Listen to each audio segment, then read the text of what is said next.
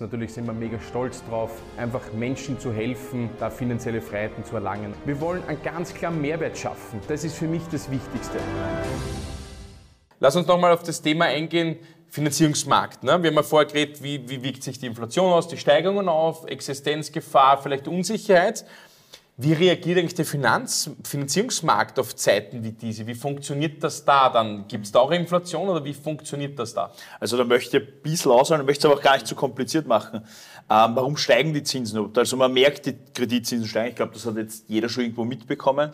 Aber im Endeffekt hängt das ein bisschen mit der Inflation zusammen. Ja? Weil das ich sage mal, der größte Hebel, mit dem man Inflation bekämpfen kann, ist das Thema Leitzinserhöhungen. Das ist das, was die Europäische Zentralbank jetzt seit knapp gut einem Jahr macht, mhm. dass sie diesen Leitzins immer weiter erhöhen. Warum auch? Am 2.2. die nächste? Ja, jetzt, Wahrscheinlich jetzt kommt die nächste Erhöhung, genau, ja. tatsächlich. Ja. Ähm, warum macht man das? Je höher die Zinsen sind, desto geringer die Aufnahme von Krediten. Das heißt, man pumpt weniger Geld in die Wirtschaft hinein und damit soll die Inflation runtergehen. Ja. Das ist so ein bisschen der Hebel, den die EZB da versucht ähm, zu steuern, um die Inflation ein bisschen nach unten zu bekommen. Mhm. Ja. War in der Vergangenheit das effektivste Mittel aus der Historie? Genau, ob es jetzt ist, werden wir sehen. Muss man schauen, Tatsächlich, ja. wie, wie schnell ja. das natürlich dann dementsprechend auch kommt, weil die Inflation, wie gesagt, heben sie ja doch schon, äh, Inflation, die Leitzinsen werden ja doch schon seit einem Dreivierteljahr angehoben heute. Die Inflation ist im Dezember bei 10,5 gestanden. Also schauen wir mal, wir haben da sicher noch ein spannendes Jahr. Also keine Bank und kein, weiß ich nicht, Versicherer traut sich jetzt sagen, wie es wirklich tatsächlich am Ende des Tages ausschaut. Das, aber das wird schon noch ein bisschen dauern. Hat es Vergleich, vergleichsweise äh, Szenarien geben in Krisenzeiten, wie sich damals der Finanzierungsmarkt verhalten hat? Ist das immer gleich gewesen oder sowas? Also kann man da ableiten daraus? Ich glaube, jede, jede äh, Krise hat ihre eigene Basis- oder Ausgangssituation. Ja? Und das haben wir immer schon gehabt. Also ich habe schon drei oder vier oder fünf Krisen jetzt schon miterlebt. Hat, ja? Mhm. Ähm, aber jetzt ist doch ein bisschen was anderes durch die wirklich sehr, sehr hohe Inflation und die variablen Zinsen, die aber sehr stark angestiegen sind. Ja? Mhm. Und äh, klar, das merkst du natürlich in der, in der Briefbörse jetzt, ja, wenn du statt 1000 Euro 1200, 300, 400 zahlst, je nachdem, wie du das offen hast. Ja. Also vielleicht auch ein bisschen ein Licht am Ende des Tunnels. Gell? Man muss schon eins dazu sagen, jede Krise ist anders, aber nach jeder Krise, also nach jedem Winter, ist auch irgendwo wieder ein Sommer gekommen. Gell? Das muss man mhm. schon dazu sagen. Und die EZB erhöht den Leitzins, um die Inflation zu bekämpfen. Aber auf der anderen Seite muss man schon auch eins sagen. Ja? Wir steuern im Endeffekt auf eine Rezession zu, bedeutet Wirtschaftsrückgang was man tunlichst eigentlich vermeiden möchte. Das bedeutet, die sind schon irgendwie mit dem Rücken an der Wand. Ja, auf der einen Seite müssen sie erhöhen, weil sie glauben oder auch vermeintlich damals das der beste Hebel war, um die Inflation zu bekämpfen. Auf der anderen Seite haben sie aber irgendwie auch den Ansatz, sie müssen wieder runtergehen, um die Wirtschaft wieder anzukurbeln. Also, aber man hat ja auch. Das ist ein spannendes Thema, ja. Also. Man hat ja auch nie geglaubt, ja, dass die, die EZB, sage ich mal, die Zinsen so drastisch anhebt. Wenn man sich die Staatsverschuldungen anschaut, wie hoch die tatsächlich sind, bei einem so einem niedrigen Zinsniveau, dass man gesagt haben, die werden das sicher nicht erhöhen. Und trotzdem ja, haben sie es jetzt gemacht. Das ist auch was Neues, was vorher noch nicht da gewesen ist, ja. Mhm. Kauft man weiter in Staatsanleihen, oder? Bei diesen ganzen, bei diesen ganzen, bei diesen ganzen Erhöhungen und Szenarien und so weiter, hat sich da auch immer Tendenz abgespielt, dass du sagst, es, wie entwickelt sich der Finanzierungsmarkt dann im Nachhinein immer? Gibt es da Tendenzen dahinter oder sowas? Oder, oder, werden zum Beispiel die Immobilienpreise sinken zum Beispiel jetzt? Ist das jetzt da der Clou dahinter? Willst du was dazu sagen? Oder? Also ich glaube nicht. Ja, weil ich sage, man muss schon einmal sagen, Inflation ist sage ich mal, gefährlich fürs Geld, weil es entwertet wird. Für Immobilien ist Inflation ja gut, weil das heißt ja dort äh, ja Vermögenssteigerung. Das ist einfach so. Die Immobilien werden teurer. Ich glaube nicht, dass sie günstiger werden. Vielleicht kurzfristig, dass sie mal irgendwo, weiß ich nicht, waagrecht vielleicht gehen, ja, ein bisschen die Luft herauszunehmen. Günstiger glaube ich auf keinen Fall. Was denn, dann gibt's ja auch noch Immobilien, so Liebhaber-Immobilien gibt es ja genau weil sie sagen, ich möchte unbedingt in der Region, in dem Grätzl und, und, und. Also die werden teilweise sogar steigen. Mhm. Ähm, je nachdem, wie, gibt's ja welchen ökonomischen Ansatz oder, oder wie nicht ökonomischen, sondern wenn ich, wenn ich heute Photovoltaik drauf habe, wenn ich die Energiekennzahlen, Nachhaltigkeit, das meine ich, ja, die Immobilien werden glaube ich, definitiv steigen. Ich bin ja sehr gut vernetzt mit Maklern und Bauträgern und so weiter und habe mich da sehr, sehr gut informiert und auch reingehört in den Markt, was der so ein bisschen zurückgibt. Aber es ist trotzdem ein Glauben und Glauben heißt ja bekanntlich nichts wissen in dem Fall. Ich glaube nicht, dass der Markt fällen wird. Definitiv nicht, speziell nicht in Ballungszentren wie Wien, Graz, also Städte oder Gegenden, die wirklich ähm, beliebt sind. Man, man kennt ja das bekanntlich Lage, Lage, Lage. Das ist immer das Ausschlaggebende bei Immobilien. Was du merkst, ist tatsächlich, dass in den letzten zwei, drei Jahren in der ländlicheren Gegend Makler oft gesagt haben, wir setzen mal 50.000 über den Preis an. Und Leute waren bereit, das zu bezahlen. Und dementsprechend haben wir ja nicht nur diese 2 bis 3 Prozent Steigerung gehabt im Immobilienbereich, sondern zum Teil 10, 20 Prozent, was brutal gewesen ist.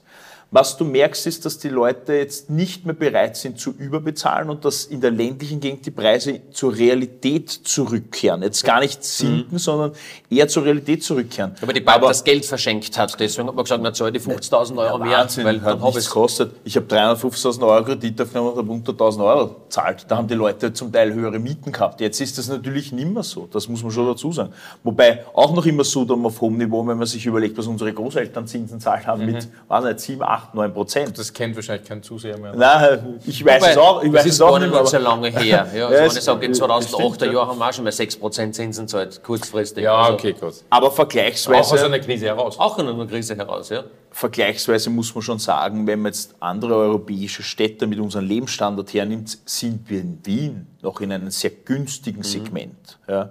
Also da ist schon noch Luft nach oben. Gut, das hilft aber in Wien jetzt nichts. Ne? Nein, in Wien hilft das nichts, ja, aber weil wir vor sinkenden Preisen gesprochen haben. Das ist, das ist gut, das habe ich letztens in der Zeitung auch gelesen. Aber wenn ich jetzt in Wien wohne und wie äh, Jungfamilie eine Wiener Wohnung kaufen will quasi, da bist du schon auf fast auf Fantastenzahlen. Also Neubau, oder? Jetzt kein Spaß. Ja, jetzt, Neubau auf einen Quadratmeter. Bist im Schnitt wahrscheinlich bei 6.500. Ja, das bist aber eh schon. Wenn du jetzt nicht billig. im ersten Bezirk bist, sondern eher, ja, sagen wir jetzt Vorstadt. Also ich habe schon gesagt, 8.000 bis 10.000 Euro am, am, am, Quadratmeter. Ne? Jetzt, wenn du jetzt da glaub, ganz so pragmatische Rechnung, 80 Quadratmeter, wenn du es kaufen willst, naja, 650 bis 800.000 Euro. Vielleicht mhm. auch noch mehr, je nachdem, ob es im Dachgeschoss drin ist. Naja, spannend, oder? Ja, da braucht Was man, relativ also, gutes da, geht, da redet man nicht vom Sinken. Da redet man nicht vom Sinken. Ja? Was man sagen muss, ist aber, auch wenn der so teuer kauft, gehe ich nicht davon aus, dass sein Immobilienwert verlieren wird, sondern er kann, damit, er kann wahrscheinlich damit rechnen, dass es in ein paar Jährchen auch ein bisschen mehr wert ist. Okay, das, das hat es ja immer schon ja, das, gegeben, das oder? wird man dann sehen. Ja das ist ja immer so gewesen, hätte doch gekauft früher. Ja, das ja. hast du vor 20 Jahren schon gesagt, vor 10 und in 10 Jahren wirst du es auch sagen, hätte doch im Jahr 2022, 2023 gekauft, weil da waren es noch günstig. Ja, das ist ja egal, wenn es jetzt 600 zahlst und in 10 Jahren 1,2 Milliarden wert ist. Das ist eh ja, aber das hast du gerade das hast du super recherchiert. Die Frage ist, wer es dann kaufen kann. Ne? Aber schau dir mal bitte das an, das soll ja deine, deine Aussage jetzt darstellen. Schau mal in London, was da heute in Paris, in Amsterdam, zum Beispiel in Madrid. Paris ist ganz weit vorne. Dabei. Also die sind ja, da kostet der Quadratmeter, weiß ich nicht, in Innenstadt 15.000, 20.000 Euro. Aber mir ein Bauträger was gesagt, das hat sich in mein Hirn reingebrannt. Er hat gesagt, vor 25 Jahren ist ihm ein Zinshaus zum Verkauf angeboten worden. Das hat kostet, äh, was hat er gesagt, 50.000 Schilling oder so. Ja, und er hat gesagt, das war richtig teuer damals. Und er hat das nicht gekauft, weil das ihm zu teuer gewesen ist. Und heute beißt er sich in den Arsch, weil er sagt, na, bester Deppert, hätte er das gewusst, hätte er es ja, gekauft, das wäre jetzt ein paar Millionen. Und das hat sich aber für mich so reingebrannt, wenn ich nämlich denke, ich kaufe jetzt eine Immobilie und denke mir, ist es teuer, wie viel ist die in 30 Jahren wert? Weil eins Klar. muss man sagen, Grund- oder Landfläche ist das Einzige, was nicht nachproduziert werden kann. Ja. Das muss man sich mal auf der Zunge zergehen lassen. Du kannst alles nachproduzieren, nur ja, Land ist begrenzt mhm. in dem Sinne. Ist Österreich ganz oben beim Ranking, was verbaute Flächen betrifft. Ja. Mhm. Definitiv, also das ist rar. Jetzt haben wir viel gehört über alles wird teurer, keiner hat mehr Geld, überspitzt gesagt, oder hat uns doch ein Geld quasi. Wie machen wir das jetzt bei der Finanzfuchsgruppe? Also was wir machen, ist natürlich schon ein eigenes individuelles Konzept für unseren Kunden. Wir fragen natürlich die Bedürfnisse ab, die Wünsche. Wir machen auch wirklich einmal ganz ungeschont, nicht durch rosa-rote Brille, einen Haushaltsplan. Ja? Mhm. Stellen das gegenüber, sagen wir, mit, mit, mit, mit Einnahmen und so gucken wir uns an, sagen wir, was ist in der Zukunft möglich. Mhm. Das ist ein, eine Möglichkeit. Ja? Okay, also Haushaltsplan, mal schauen, Definitiv, ja. alles leistbar ist. Gibt es einen zweiten Tipp? Also es geht ganz speziell darum zu erfahren, wer ist der Mensch eigentlich. Also es geht immer darum, ist Situation, ähm, begutachten, also mal schauen, was ist wirklich deine Ist-Situation, was ist deine Ausgangsposition und dann quasi, wo soll die Reise hingehen, also was ist das Soll, was man erreichen möchte. Und da geht es speziell in die Richtung, dass man sagt, Haushaltsplan unverschönt, dass man schaut, was ist dein Budget, was hast du für Ausgaben und dann, wie kann man diese Ausgaben eventuell optimieren tatsächlich, ja, aus den verschiedensten Bereichen, Bereich Investment, Bereich Versichern und auch im Bereich Finanzieren. Wie kann man da aktuell eine, eine Ablöse schaffen oder eine Lösung schaffen, dass man den Kunden bestmöglich unterstützt. Also zweiter Punkt ist quasi Abhilfe schaffen, Unterstützung schaffen, quasi in mehreren Bereichen mhm. und Konzept aufsetzen. Richtig. So. Und dritter Punkt wäre dann natürlich diese Betreuung, die natürlich unverschönt, unverblümt oft ist, mit, mit, mit Gimmicks dahinter, mit einfach Fakten dahinter hinterlegen, einen Ansprechpartner zu haben, zu sagen, schau her, da habe ich ein Problem vielleicht einmal auch, ja, äh, ich habe da hohe Nachzahlung bekommen, wie kann ich das lösen zum Beispiel jetzt da, ja, oder ich will mir in fünf Jahren ein Haus kaufen oder ich will das und das und das machen im Endeffekt, also wirkliche lebenslange Betreuung, Beratung, einfach dadurch, dass du weißt, dass du einen Ansprechpartner hast. Also drei Faktoren für deinen persönlichen finanziellen Erfolg. Abschließend muss ich eins sagen, liebe Zuseher, ähm, jede Krise, und ich habe schon einige erlebt und vielleicht du auch, wenn ich das so sagen darf, ist eins wichtig, ein Ratschlag vielleicht am Rande, niemals von Emotionen leiten lassen, nämlich von Fakten tragen lassen. Vielleicht einmal runterkommen, vielleicht einmal sich wirklich einmal Gedanken darüber machen, nicht aus der Emotion heraus jetzt irgendetwas machen oder einfach jetzt da immer alles glauben, was man vielleicht liest. Alle, alle werden wir jetzt draufgehen quasi, weil die Zinsen steigen und vielleicht kann sich bald keiner mehr irgendwas leisten. Mhm. Ich verspreche euch das, es wird besser. Jede Krise ist auch eine Chance und wenn man so sieht als Chance, und das ist unser Motto, so auch als Chance zu sehen, als Partner für euch da zu sein, mit euch gemeinsam zu sprechen, einfach gemeinsam zu schauen, wie kann man Sachen auch lösen. Und das Ganze schauen sehen und nicht als Krise, dann ist es, glaube ich, definitiv ein richtiger Ansatz, wo wir euch definitiv hundertprozentig helfen können.